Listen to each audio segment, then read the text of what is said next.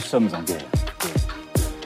Moi, moi, je, personnellement, je m'étouffe. Accélère Accélère Ils sont aux ordres du pognon Faut laisser la star tranquille. L'histoire invraisemblable et inédite de personnes ayant témoigné après les attaques du 13 novembre 2015 et qui aujourd'hui ont dû changer d'identité, la candidature d'Éric Zemmour à l'élection présidentielle qui se précise ou encore la contraception gratuite pour toutes les femmes de moins de 25 ans en France. Salut Hugo, j'espère que vous allez bien et on est parti comme chaque jour du lundi au vendredi pour un nouveau résumé de l'actualité en moins de 10 minutes. Allez, on commence avec une première actualité en France, très très rapidement, mais elle est assez intéressante à analyser. Les médias doivent désormais considérer l'essayiste et polémiste Éric Zemmour comme un homme politique. C'est ce qu'a décidé le CSA, donc le Conseil supérieur de l'audiovisuel, qui est un peu le gendarme de la télévision et de la radio euh, en France. Et euh, cette décision, elle veut dire pas mal de choses. Alors concrètement, qu'est-ce que ça va changer? Eh bien, euh, en soi, Éric Zemmour, généralement classé à l'extrême droite, va pouvoir continuer à être invité dans les médias mais par contre, les chaînes de télévision et de radio devront le compter dans leur quota d'invités de divers droites à partir du moment où ces propos concernent le débat politique national. La raison pour ce décompte, c'est que euh, les chaînes de télé et de radio sont obligées d'avoir un équilibre, pour faire très simple, entre toutes les tendances euh, politiques. Et concrètement, pour une chaîne comme CNews, où Éric Zemmour a une émission d'une heure par jour, ça veut dire que euh, ses interventions seront considérées comme du temps de parole d'un homme politique et plus précisément donc comme d'un homme politique de droite. Alors si une telle décision est prise, c'est que Éric Zemmour est pas mal pressenti pour devenir un candidat à l'élection présidentielle de 2022 qui se tiendra au mois d'avril, et euh, Éric Zemmour n'a pas encore déclaré ou officialisé euh, de candidature, mais selon France Info, en cas de candidature, ça pourrait être pour euh, le mois d'octobre cette officialisation. Quoi qu'il en soit, donc le CSA a décidé dès maintenant de le considérer comme une personnalité politique. Allez, on passe au sujet à la une aujourd'hui. On va parler du nouveau statut de témoin protégé en France. Un statut qui oblige certaines personnes à vivre cachées sous une nouvelle identité avec leur famille. Et euh, vous allez le voir, c'est assez euh, bouleversant. En fait, un témoignage diffusé par Brut a beaucoup fait parler ces derniers jours. C'est celui de Sonia, une femme qui a permis de retrouver l'un des terroristes du 13 novembre, considéré comme le cerveau de ces attaques du 13 novembre 2015, qui ont fait près de 100 130 morts et 400 euh, blessés. En fait, le soir des attentats du 13 novembre, Sonia regarde avec une amie le match France-Allemagne à la télévision, pendant lequel une explosion retentit. Au moment où les médias commencent à parler d'attentats, eh bien, son amie se met à éclater de rire et à dire, je cite, ce sont des mécréants, ils vont tous mourir, en parlant donc des futures victimes de ces attaques. Deux jours plus tard, cette même amie lui demande de la conduire à Aubervilliers, en banlieue parisienne, pour voir son cousin. Sonia accepte donc de l'accompagner, de la conduire. Et en arrivant sur place, Sonia se retrouve alors face à un homme équipé d'une ceinture d'explosifs. Cet homme, c'est en fait Abdelhamid Abaoud, l'un des terroristes du commando. Malgré ses menaces de mort, Sonia décide de tout raconter à la police et leur donne un détail essentiel pour trouver l'assaillant. Bref, son témoignage a permis à la police de retrouver Abdelhamid Abaoud et de l'abattre alors qu'il prévoyait de commettre une nouvelle attaque sur le sol français. Alors depuis ce témoignage, Sonia est en danger, logiquement, et en 2016, un statut spécial a été créé pour elle et d'éventuelles autres personnes. C'est le statut de témoin protégé. Il a tout simplement chamboulé sa vie pourquoi? Eh bien parce que pour faire très simple, désormais avec euh, ce statut, Sonia a complètement disparu et elle vit euh, désormais sous une nouvelle identité. Sonia déjà ce n'est pas son vrai nom, vous l'imaginez, elle mais également toute sa famille, donc son mari et ses enfants ont reçu des nouvelles identités et des faux papiers fournis par la police.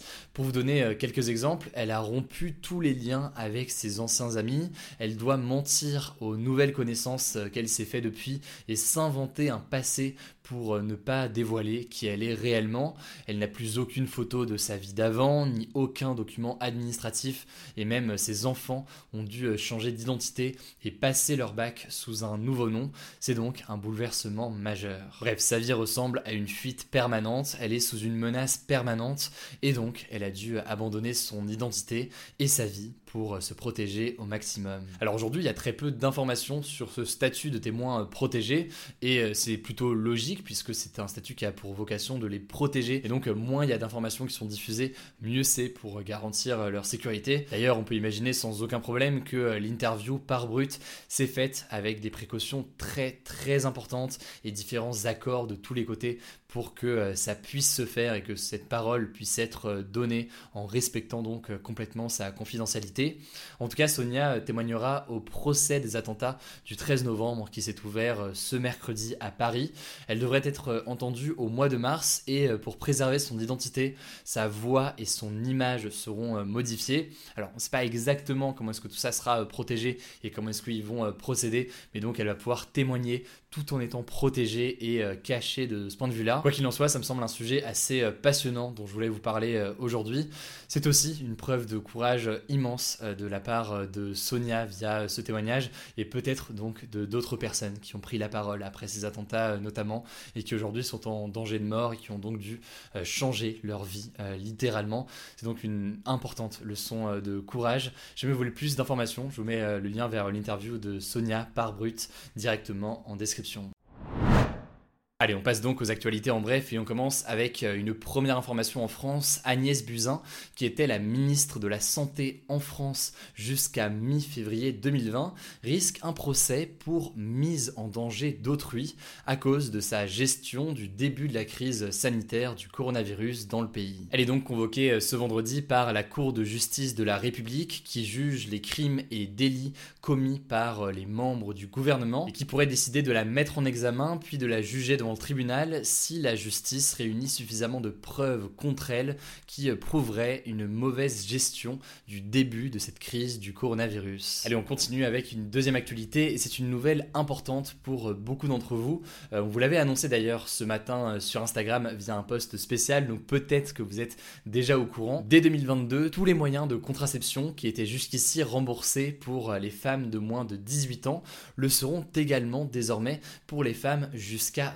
25 ans. C'est ce qu'a annoncé ce matin euh, sur France 2 le ministre de la Santé Olivier Véran. Alors ça comprend la contraception hormonale, donc euh, la pilule, le stérilet ou encore euh, l'implant, mais aussi les stérilets en cuivre ou encore les diaphragmes. Alors le gouvernement n'a pas donné de précision concernant les pilules qui aujourd'hui ne sont pas remboursées même pour les moins de 18 ans.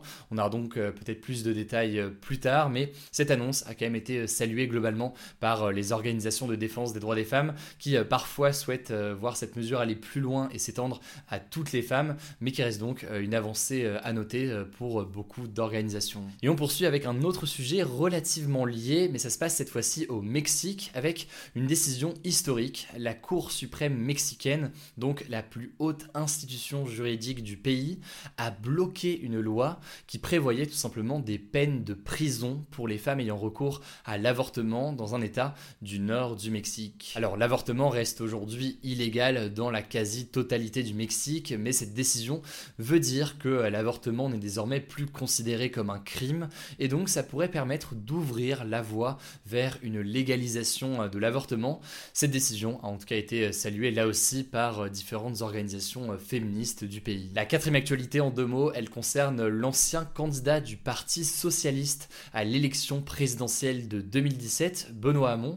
Eh bien, l'homme politique de gauche a annoncé qu'il quittait la vie politique dans une interview euh, au journal Le Monde. Il sera désormais euh, directeur général de Singa, une organisation qui travaille avec euh, les réfugiés. Alors par contre, il n'a pas précisé, en tout cas au moment où on enregistre cette vidéo, s'il allait démissionner du Conseil régional d'Île-de-France où il est élu en ce moment. Donc voilà, pas plus de précision sur ce point exact, mais autrement, c'est donc visiblement un retrait de la vie politique, en tout cas comme il l'exerçait ces dernières années. Allez, on termine avec une petite mise à jour concernant le match de Ligue 1 Nice Marseille qui s'est déroulé le 22 août. Alors on en avait parlé euh, sur la chaîne, mais le match avait été interrompu à la 74e minute après un envahissement du terrain euh, par les supporters de Nice et des jets de projectiles. Et eh bien ce match va être finalement intégralement rejoué. Ça va se passer sans spectateurs et sur un terrain neutre, donc ni à Marseille ni à Nice. Et euh, le club de Nice, au-delà de ça, a reçu un point de pénalité au classement et un autre point avec sursis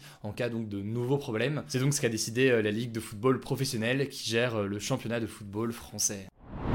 Voilà, c'est la fin de ce résumé de l'actualité du jour. Évidemment, pensez à vous abonner pour ne pas rater le suivant, quelle que soit d'ailleurs l'application que vous utilisez pour m'écouter. Rendez-vous aussi sur YouTube et sur Instagram pour d'autres contenus d'actualité exclusifs. Écoutez, je crois que j'ai tout dit, prenez soin de vous et on se dit à très vite.